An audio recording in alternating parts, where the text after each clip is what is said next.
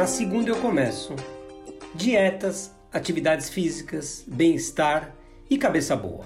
Encontre o equilíbrio, o seu equilíbrio. Bom dia, Rose.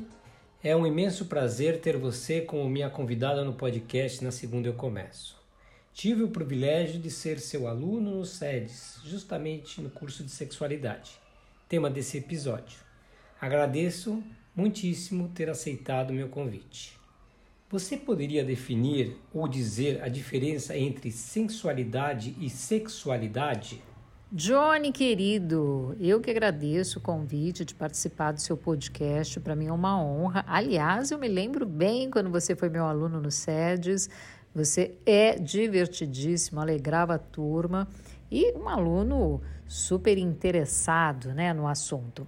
Mas vamos lá ao que interessa: a diferença entre sexualidade e sensualidade. A sexualidade ela se refere à, à expressão total do ser humano. É como você está no mundo, né? A sua feminilidade, a masculinidade e as várias nuances dentro desse espectro. É, ela interage assim com a sua imagem corporal, a identidade de gênero, a expressão de gênero, a orientação sexual, o erotismo. Tá, tem a ver também com os órgãos genitais, com a sua intimidade. Então é um geralzão, é o amor, o afeto, é como você está no mundo mesmo. Já a sensualidade, ela está ligada com os seus atos, os seus gestos, a forma que você se comporta, como é que você exprime, né, é, expressa os seus, os seus sentimentos. Então, que pode ser através de um olhar, de um gesto, de uma palavra, um tom de voz. Então, a sensualidade tem a ver com uma, um envolvimento, envolver o outro é, é, voltado para o outro. Muitas vezes a pessoa ela tem isso, ela carrega né, essa questão da sensualidade. Então está muito no gesto, na forma de ser. Rose, já estamos na terceira dezena do século XXI. O tema sexo, sexualidade ainda são tabus para as pessoas? Sim, o tema sexo, sexualidade ainda é tabu embora a gente venha desmistificando o tema, ele ainda é, tem muito tabu, né? Porque é muito ligado, associado à pornografia como algo feio, sujo, é, do submundo, infelizmente. Então a gente precisa mudar isso. É um, é um, um trabalho árduo. É, mas tem muita gente já fazendo bons trabalhos com relação a isso com informativos, de forma educativa. Então, isso é muito bacana. É, mas ainda, infelizmente, tem muito tabu e que isso contribui muito para as questões das disfunções sexuais, porque muitas disfunções têm a ver aí com os mitos e tabus que são criados com relação à sexualidade, que é uma forma de inibir né, a livre expressão do prazer, do desejo. Então, mas estamos aí, né, firme e forte, como essa oportunidade de falar num podcast, né, de orientar, de informar, então isso é bacana. É conhecido de que fazer sexo faz bem para a saúde, física, mental e emocional. Você poderia explicar com mais detalhes aos nossos ouvintes sobre isso? Olha, interessantíssima essa sua pergunta, porque é uma das coisas que as pessoas muitas vezes não sabem, que inclusive, segundo a Organização Mundial de Saúde, a OMS, o sexo é o quarto indicador de qualidade de vida. E várias pesquisas médicas eh, têm mostrado que quem pratica sexo com qualidade e prazer, porque isso também é importante, né? A questão da qualidade e do prazer. O quanto que você está envolvido na relação, porque não, vá, não, não, é, não é só liberar é, adrenalina, endorfina, é, dopamina, que é né, aí a, o neurotransmissor, o hormônio do prazer Tem que ter ali uma qualidade nessa relação, no encontro com o outro. Então, quem pratica e tem qualidade né, na, na sua sexualidade adoece menos, melhora a autoestima, a segurança, previne a depressão, veja você, e fortalece o vínculo né, dentro de uma relação. Então tem só tem benefícios quem pratica sexo que tem um sexo de qualidade. Para efeitos hormonais, masturbar traz os mesmos benefícios que uma relação sexual? Sim, a masturbação ela traz, traz benefícios, tá? Só tem que ter cuidado, porque uma coisa é você praticar com moderação e outra coisa é você chegar ao ponto do vício, que é o que tem acontecido com muita frequência, principalmente na moçada aí que está iniciando a vida sexual. Claro que isso acontece também no público mais velho, mas a moçada que está iniciando a vida sexual, como tem uma facilidade muito grande a, a pornografia, né? Então você tem um celular, você tem. É, você pode acessar de qualquer lugar, em qualquer momento, então isso acaba é, viciando muitas pessoas, homens e mulheres, é, a prática, porque quando você assiste um, viu, um filme pornográfico e na sequência você se masturba, né? Porque chegar aos finalmente você acaba é, gerando no seu corpo a dopamina. Então, a dopamina é aquele hormônio que te dá prazer, a sensação de prazer, que é o mesmo que acontece quando você utiliza qualquer tipo de droga. Então, cada vez o seu corpo ele quer mais, ele precisa ser banhado daquilo, né, constantemente. Então, vai aumentando a intensidade, e a pessoa ela vai se afastando da relação real. Então, esse aí é um grande risco da masturbação. Mas, assim, de uma forma geral, ela traz muitos benefícios. Primeiro, de conhecer o próprio corpo, né, de saber os seus pontos, principalmente para a mulher, que ainda tem aí uma repressão muito grande em cima da mulher com relação à sexualidade. Não que não tenha nos homens, mas a mulher muito mais, né? É histórico isso. É, mas assim, você alivia dor de cabeça, cólicas menstruais, é, fortalece o assoalho pélvico, porque quando você tem orgasmo, você é, contrai, né, tem uma contração é, involuntária, tem os espasmos e isso acaba fortalecendo o assoalho pélvico. Melhora o sono, tem gente que utiliza da prática né, como uma chupetinha para poder melhorar o sono, relaxar, porque relaxa. É, melhora o estresse e a ansiedade. Então, tem muitos benefícios e só ter cuidado com o excesso, porque aí sim é prejudicial, porque você não pode trocar uma relação real né, é, pela masturbação. Não ser assim, você está sozinho, tá ok, beleza, tem até brinquedinhos para isso que te ajudam, mas se você tem um parceiro, uma parceira, é, tudo bem também de você masturbar, mas de não ficar só nisso, porque aí você tem que olhar como é que está a sua relação de fato, né? Porque quando você parte para o ato e só fica no ato e deixa de se relacionar com o outro, aí isso já é comprometedor, porque a gente precisa dessa troca, né? Desse contato, de sentir o corpo, de, de que isso também é muito bom. Vivemos no mundo das redes sociais, dos Tinders e do sexo casual. Você acha que a quantidade excessiva de sexo casual com diferentes parceiros ou parceiras pode levar a uma quebra do romantismo? Então, Johnny, isso é tão relativo, né? Porque eu tenho visto uma mudança no comportamento de uma forma geral, né? As pessoas muito adeptas ao, ao relacionamento aberto, de pessoas que têm aí uma convicção de que não quer ter parceiro, parceira fixa. É, então, eu venho percebendo, assim, uma... É, uma liberdade muito maior, né? Isso a gente percebe muito nos jovenzinhos, essa possibilidade de, de experimentar, de variar, de, enfim, ficar com o mesmo sexo, sexo oposto, de ter tido uma variação e então tem tido uma mudança no comportamento. É, agora, por outro lado, vou te dar assim, uma opinião muito pessoal, né? Eu percebo que as pessoas estão muito superficiais nas relações de uma forma geral é, de não querer um compromisso ou de quando vai. É, então, tem essa possibilidade né, do, dos aplicativos de namoro e as pessoas não querem perder nada. Então, às vezes, até é, fica com alguém, mas dali a pouco já é, tem muita, muita oferta no mercado, então a pessoa não, não cria vínculo, não se amarra com ninguém porque quer estar tá solto para experimentar outras pessoas. E lá no fundinho, né, querendo encontrar alguém. Então, é, tem tido aí essa mudança, a gente tem que acompanhar, observar, sem, sem julgar, mas eu percebo, assim, uma, uma certa superficialidade e um medo, né, de envolvimento. Muita ansiedade, as pessoas estão muito ansiosas, as pessoas estão adoecendo, né, assim, psiquicamente. E acho que isso acaba também refletindo no, no modo de se relacionar, nesse medo de criar vínculo.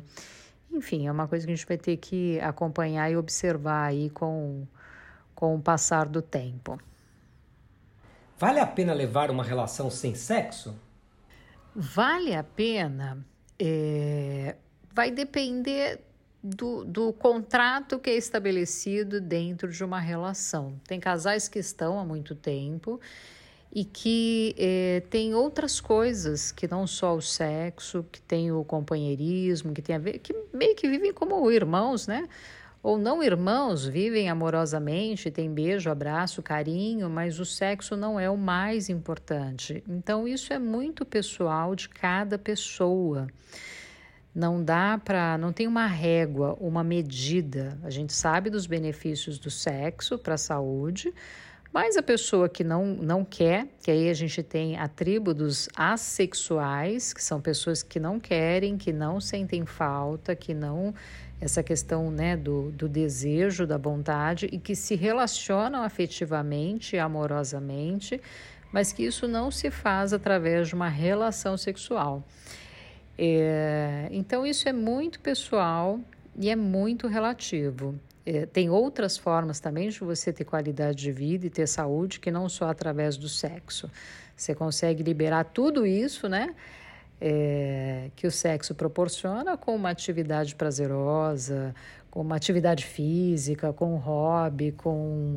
Uh, de repente, tem pessoas que fazem caridade, que têm um prazer naquilo, na verdade, é o prazer, né? Você pode gozar outras formas na vida que não só com o sexo, penetração, que não só com o, a, a, né, exercendo a, o sexo, a sexualidade de outras formas, né, a coisa da energia, do prazer e do orgasmo, em outras coisas prazerosas também que você encontra muitas vezes dentro de uma relação, de uma parceria. Quando o casal perde o entusiasmo sexual, outras modalidades de sexo, como brinquedinhos, relações abertas, menage, podem ajudar? Em que ponto prejudicam? Sem dúvida alguma. É, quando a, relação entra numa rotina, numa monotonia, não que rotina seja uma coisa ruim, tá? Porque muitas vezes as pessoas se organizam na rotina. Mas quando fica na mesmice, né, aquela, aquela coisa previsível, sem muito, muita excitação, porque quando você inicia um relacionamento, um namoro, tem ali a paixão, então, a paixão ela é muito mobilizadora do tesão, né? Tanto que às vezes as pessoas confundem a paixão com o tesão. É, então, é, só que isso tem uma, um prazo. E aí, o, o, dentro do relacionamento, você tem que ter uma certa criatividade.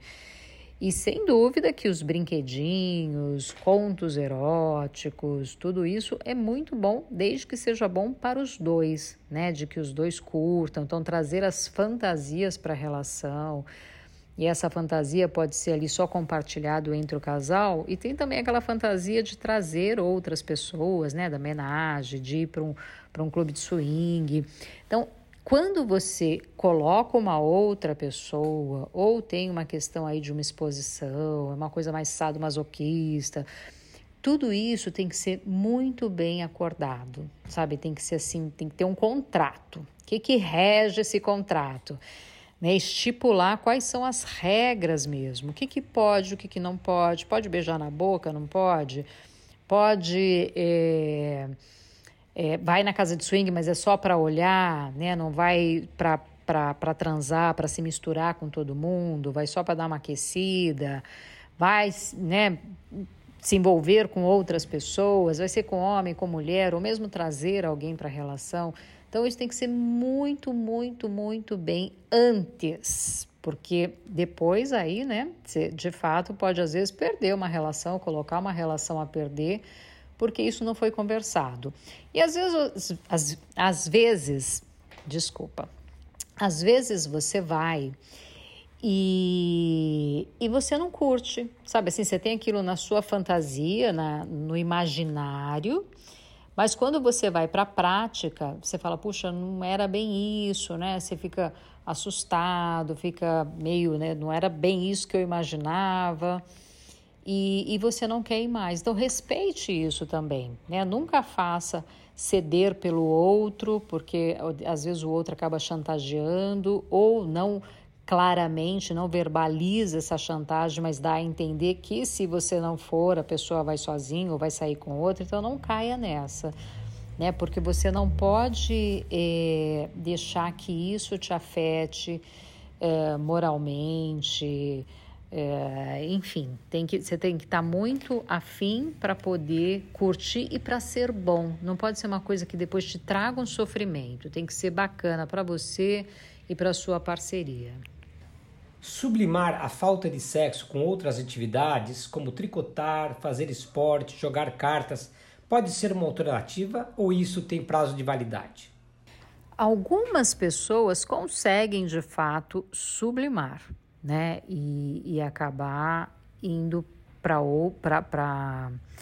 para carta, para o tricô, para outras atividades que não a prática sexual. Agora tem outras pessoas que reprimem né? Porque se a gente pensar a sexualidade, ela é, é a gente vê como uma, uma necessidade fisiológica do corpo. Então o corpo ele pulsa, ele tem desejo daquilo.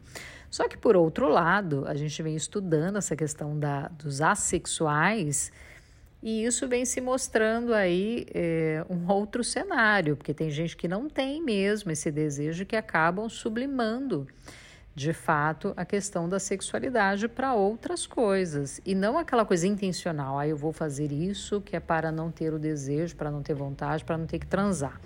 Tá? Então, algumas pessoas de fato conseguem sublimar e outras apenas reprimir. Essas que reprimem, uma hora a coisa né, vem à tona e a pessoa acaba é, tendo que ir para uma relação mesmo. Homens têm medo de vagina. Esse enunciado é verdadeiro?